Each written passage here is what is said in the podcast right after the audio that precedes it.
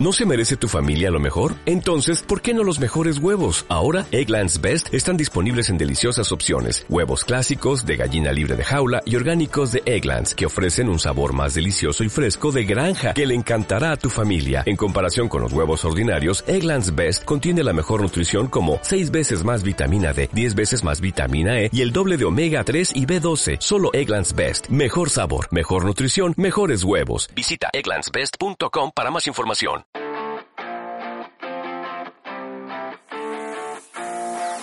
Bienvenidos al programa OCR Podcast. De la mano de Crosswork Entrenadores, os presentamos el primer programa de podcast dedicado a las carreras de obstáculos, en donde hablaremos de entrenamiento enfocado a las OCR, de competiciones, de temas de actualidad y novedades en el mundo de las carreras de obstáculos. En fin, de todo aquello que os interese con el objetivo de aportar mi granito de arena a este apasionante deporte espero que siga creciendo y consolidándose como lo está haciendo hasta el día de hoy.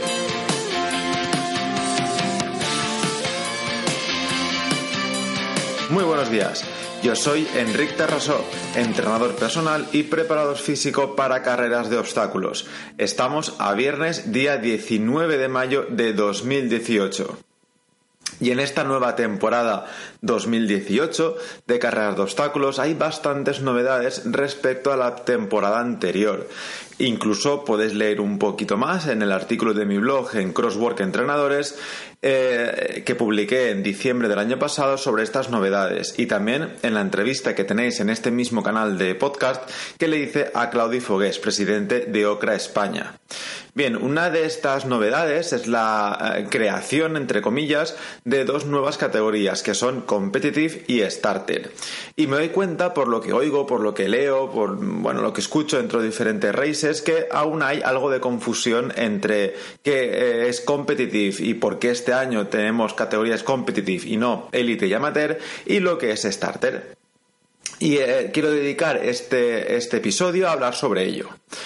Bien, en la primera, lo que es la competitive, no es realmente una nueva creación, por eso he comentado que entre comillas.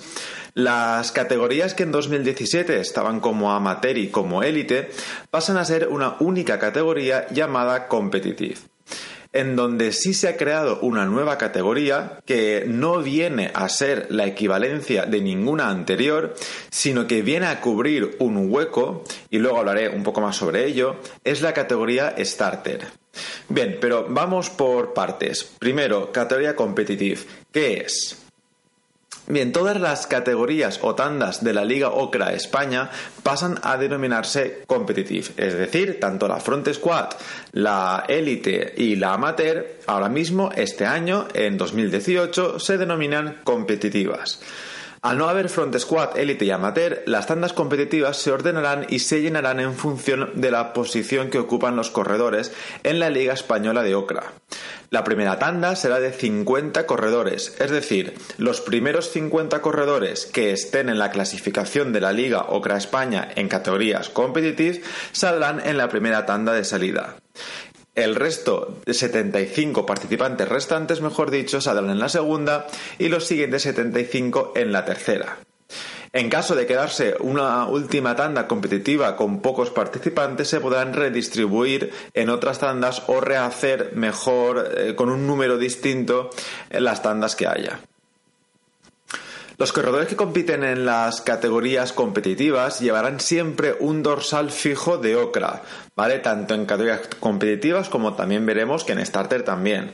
Pero ese dorsal es fijo para toda la temporada y te lo, se tiene que serigrafiar. No es como el año pasado que tenías un dorsal en cada, en cada carrera. Esto, bueno, ha ocasionado ciertos desbarajustes de organización en algún evento, pero es algo que ya se está eh, llevando bastante bien. Una de las novedades también en esta, en esta categoría, recuerdo la que englobaba tanto Front Squad, Elite y Amateur, es que también hay clasificación por grupos de edad, algo que se demandó mucho el año pasado y que se han adaptado al mismo nivel que, que el europeo. Eh, las categorías de edad van de 18 a 24 años, de 25 a 29, de 30 a 34, de 35 a 39, de 40 a 44, de 45 años a 49 y más de 50. Esto en cuanto a lo que es la liga, ¿vale? Y la organización de los diferentes eventos de OCRA, ¿vale? O mejor dicho, la organización de los diferentes eventos que puntúan para la Liga Nacional OCRA, ¿vale? Se establecen de esta forma. Pero en este caso, el nacional, ¿vale? Que se realizará el 4 de noviembre de 2018, no habrán tandas competitivas, no será una tanda competitiva. Volvemos a ser élites y amateur. ¿Vale? Y además tenemos esta novedad que son las tandas por grupos de edad o la clasificación por grupos de edad. En el nacional o para poder clasificarse al nacional y la composición de las tandas será definida según la posición en la liga. ¿Vale? En este caso, la fecha de corte que han marcado, que ya tenemos fecha, es el día 22 de octubre. Para la tanda élite, para poder participar en el campeonato nacional dentro de la tanda élite, tenéis que estar entre los 75 primeros clasificados de la Liga Nacional Competitive. ¿Vale? Eh, y en el caso de ser masculino, en el caso de, ser eh, féminas, entre las 15 primeras. Para poder participar en la tanda amateur del Campeonato Nacional de Ocra España, deberéis estar eh, clasificados desde la posición 76 hasta la posición 150 en categorías masculinas y en categorías femeninas desde la posición 16 hasta la posición 30. Y a partir de ahí, a partir de la posición 151 de la liga masculina y a partir de la posición 31 de la liga femenina, eh, estarán clasificados para el campeonato nacional por grupos de edad y además que hayan eh, participado y puntuado en cuatro carreras de la liga como mínimo.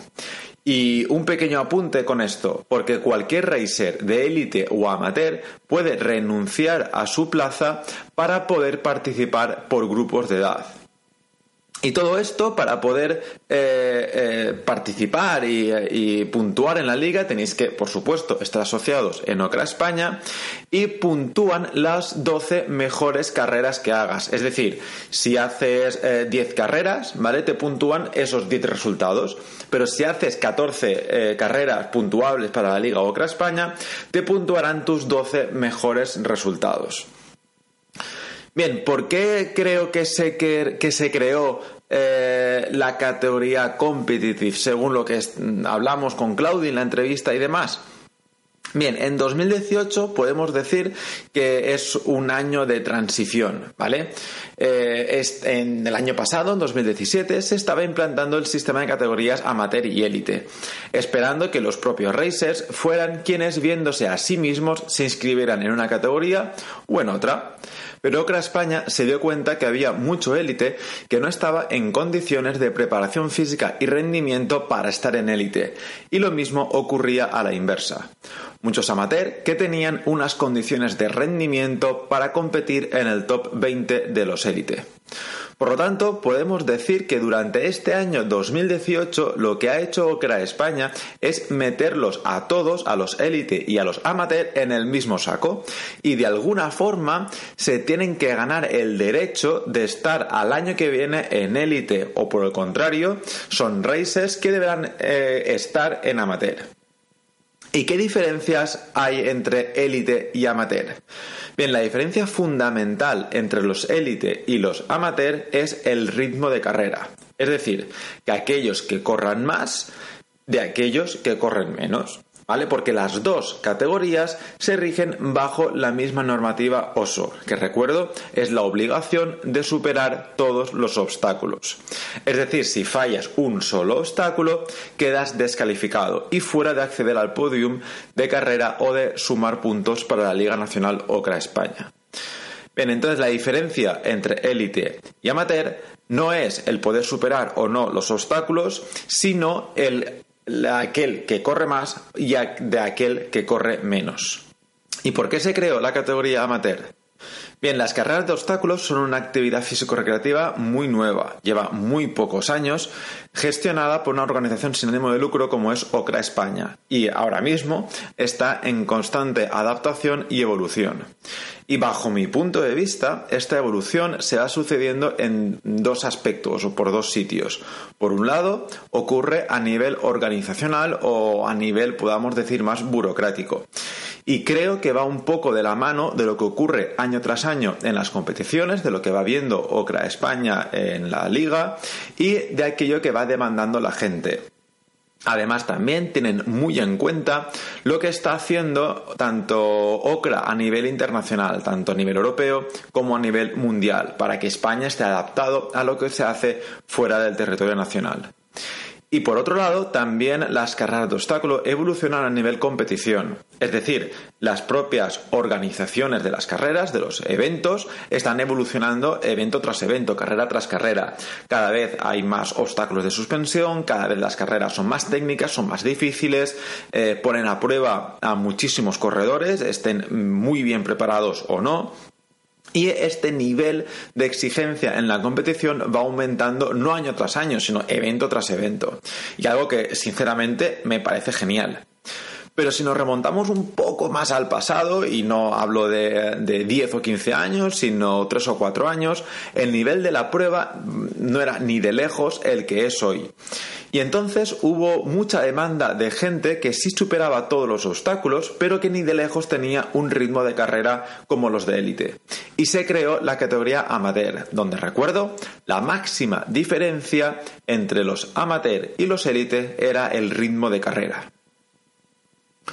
Nos quedamos con este concepto y vamos ahora a ver la categoría starter.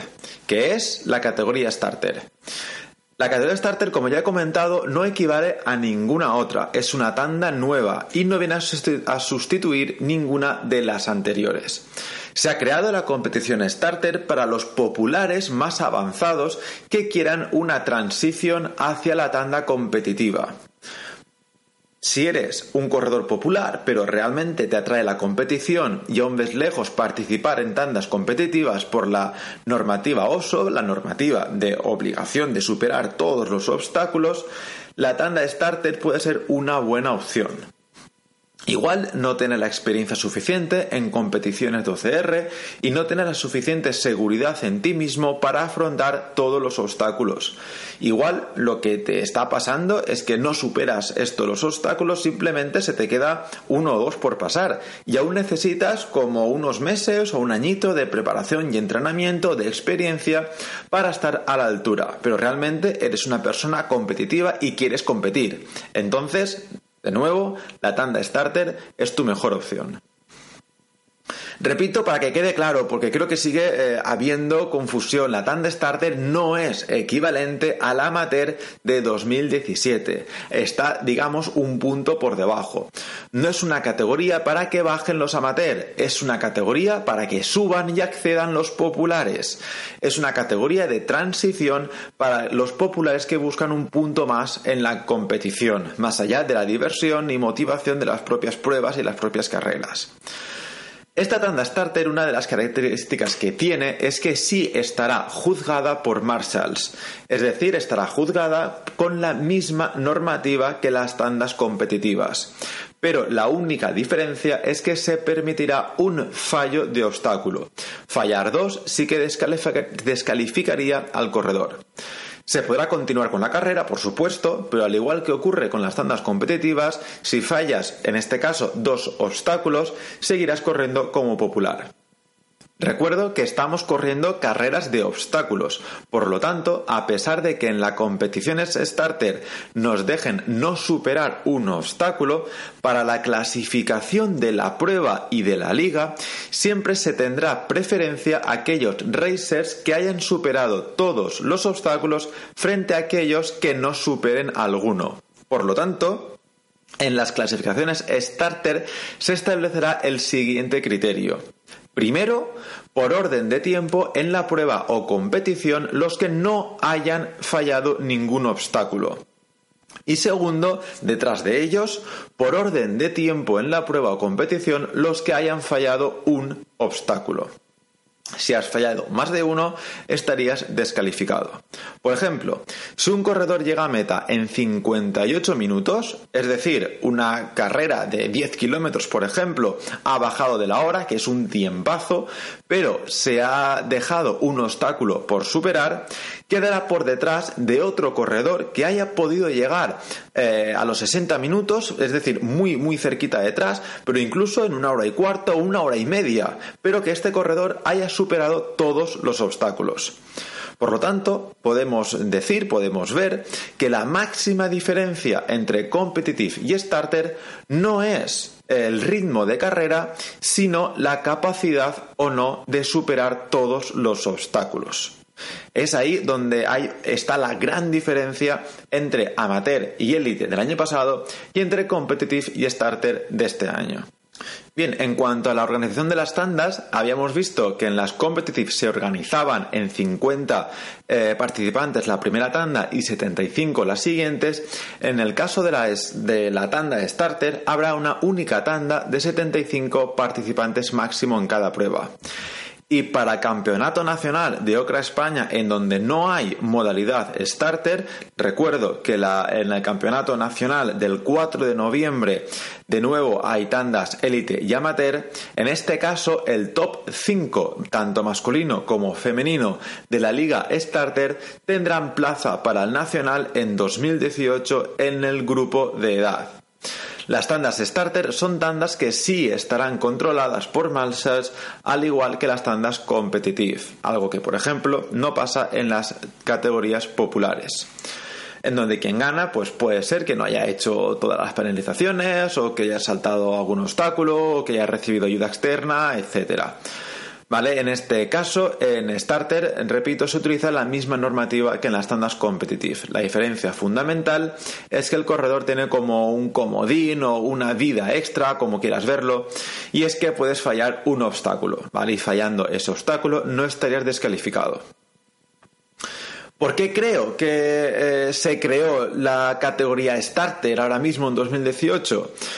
Bien, como he comentado ya antes, cuando hablaba de por qué se había creado la categoría amateur, eh, comento de nuevo que las carreras de obstáculos son una actividad en constante evolución y cambios, algo que alguno creo que se lo olvida, estamos constantemente cambiando y evolucionando esta actividad para mejor. Y al igual que hace algunos años había una gran demanda de una categoría en el que el ritmo de carrera no fuera tan alto porque la dificultad de los obstáculos pues no era la que es hoy, Hoy en día hay una demanda de muchos deportistas que no pueden superar estos obstáculos, pero en cambio sí que quieren competir y que tienen un buen ritmo de carrera. Son gente que viene de otros deportes y que tiene ese espíritu competitivo. Y Ocra España, creo que con un grandísimo acierto, está atendiendo a esta demanda y viendo esa necesidad. Y por eso creo que se creó la categoría Starter. Y repito, bajo mi punto de vista, creo que es un grandísimo acierto. Antes el deportista que accedía a las carreras de obstáculos, pues fundamentalmente eh, creo que viene de deportes o actividades como el CrossFit, en el cual ya tienes una gran base de fuerza y resistencia, algo fundamental para afrontar este deporte o estas carreras con éxito. Eso sumado a la, digamos, menor exigencia de los obstáculos, poco o nada tenía que ver con lo que vemos ahora. En la actualidad se está metiendo mucha gente que viene de cualquier tipo de deporte de competición, ya sean, por ejemplo, deportes de contacto como el judo o el taekwondo, deportes de resistencia, sobre todo, como el ciclismo, la mountain bike, el trail running o el triatlón. Si, esa gente eh, que viene de competir, que ama la competición en la que, por ejemplo, yo me incluyo, tan solo le dejas la opción de que participe en popular, porque realmente son gente que ha entrenado poco o nada eh, el agarre, la suspensión, la fuerza miembros superiores, y ni siquiera se puede plantear participar en categorías amateur, porque eh, se rige con la misma normativa que los, que los élite, ¿qué ocurrirá? Pues que vas a tener un gran porcentaje de abandono de la práctica deportiva de todos ellos.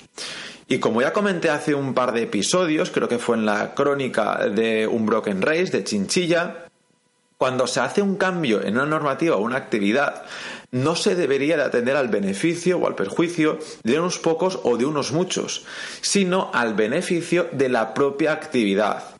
Y en este caso al beneficio de las carreras de obstáculos. Al final, lo que todos queremos es que en el futuro las carreras de obstáculos sean reconocidas como deporte por el Consejo Superior de Deportes. Y uno de los aspectos fundamentales para que un deporte crezca es que tenga deportistas que lo practiquen. Es algo que parece básico, pero por lo que veo, leo y oigo, en muchas ocasiones se nos olvida. ¿Cuántas veces habéis escuchado a gente decir que no participa en una OCR porque no se ve preparado o preparada para ello? Vale que tengas que tener un mínimo de condición física y que tengas que ser capaz de, yo qué sé, recorrer 5 kilómetros corriendo y 5 más o menos andando. Que tengas que tener un mínimo de fuerza para poder plantearte llevar un acarreo o hacer un mínimo de suspensión. Pero hay mucha gente que viendo la dificultad de los obstáculos ni siquiera se plantea participar en, en, ellas, a pesar de tener ese mínimo de condición física. Y es gente que estamos perdiendo y sinceramente creo que perdemos todos. Sí es verdad que en este aspecto los diferentes organizadores de carreras de obstáculos ya se han dado cuenta y están facilitando el paso de diferentes obstáculos más complicados para que el popular pueda acceder a él y así incentivar esa, iniciación en el deporte, que el popular se supere a sí mismo y que salga con, de, la, de la carrera de obstáculo, de la OCR, con esa sensación de comerse el mundo. ¿De verdad no sentís así cuando termináis vosotros? Bien, pero volvemos al, otro tema. Pongámonos en situación de ese corredor que viene de otro deporte, en donde ya estaba compitiendo y que un día decide esto de probar una OCR, que le han dicho un amigo suyo, su primo, su cuñado, que mola un montón. Lógicamente, pues va a participar en tandas populares porque nunca antes había hecho nada de, estar suspendido en el aire y nunca ha visto nunca ha hecho nada de esto de los acarreos y por todo lo que ha visto en, en los vídeos de YouTube y de Instagram, pues parece que sean cosas imposibles de hacer pero termina la carrera con ese subidón de haber superado cosas que pensaba imposibles, como la cuerda vertical, el muro de dos metros y medio o las monkeys, pero también sabiendo que le queda un mundo por mejorar. Si quiere seguir corriendo, porque no ha sido capaz de superar pruebas como la pegboard, el weaver, el combo de lunchacos y bolas, la pegboard pajareras y un largo etcétera, cada vez más largo. A ese corredor que viene de otro deporte donde ya estaba compitiendo, te puedo asegurar que no se conformará con seguir corriendo en tandas populares por mucho tiempo. Ese era un hueco que había que cubrir y para eso creo que se creó la tanda starter, a modo de transición del popular que le gusta competir pero que aún ve lejos eso de participar eh, junto a aquellos que ve en los vídeos de YouTube, en Facebook o en Instagram.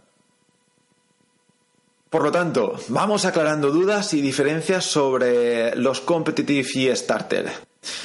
Primero, no desaparecen las tandas amateur y élite. En cuanto a los competitive, este año es un año de transición. Los que están en competitive van a tener que ganarse el puesto de donde van a estar el año que viene, si puedes acceder a élite o simplemente estarás en amateur. Pero igualmente son tandas en las que te vas a poder clasificar para campeonatos de Europa y campeonatos del mundo de carreras de obstáculos. Por ejemplo, en las tandas starter no te vas a poder clasificar para estos campeonatos. Si tu objetivo este año 2018 es ir a un campeonato de Europa o del mundo, participa por supuesto en categorías competitivas, porque starter no será tu opción. Segundo punto, por lo que he estado escuchando, me da la sensación, como he comentado antes, que no se había entendido bien lo de las diferencias clave entre eh, starter y las diferencias clave entre amateur y, y élite del año pasado. Porque sigue pareciendo, por lo que he escuchado, ya digo, que starters era lo mismo que, que amateur del año pasado, y no es así. Amateur y Élite forman parte de las tandas competitivas y Starter es una categoría nueva que viene a cubrir un hueco. En alguna ocasión he escuchado a otros racers comentar que, muchos starters no están para, para, competir en starter porque tienen tiempos de carrera muy buenos. Y eso es lo que me da a entender esa confusión de la que he estado hablando. Porque creo que realmente un starter puede tener muy buen tiempo de carrera. Ya que antes comentaba que la diferencia fundamental entre los élite y los amateur sí era el ritmo de carrera. Pero la diferencia fundamental entre los competitive y los starter no es el ritmo de carrera, sino la capacidad o no de superar todos los obstáculos. Por lo tanto, no sería de extrañar ver tiempos de carrera en starter tan o incluso, ¿por qué no?, mejores que tiempos de competitive. Imagínate un triatleta, un ciclista, un corredor de fondo que haya sido un crack en su deporte y que tiene un ritmo de carrera brutal, digno de marcas internacionales en su modalidad deportiva. Esta persona, después de probar diferentes carreras como popular y de nunca haber terminado superando todos los obstáculos, decide empezar la Liga Ocra España en 2018 como starter.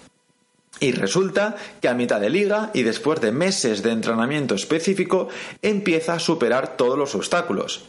Ese racer starter perfectamente podría hacer mejores tiempos de carrera que los mejores élite del momento. Esto es algo que, que, yo sepa por ahora no ha pasado, pero que realmente no es algo imposible. ¿Vale? ¿Significa que este corredor eh, ya es élite?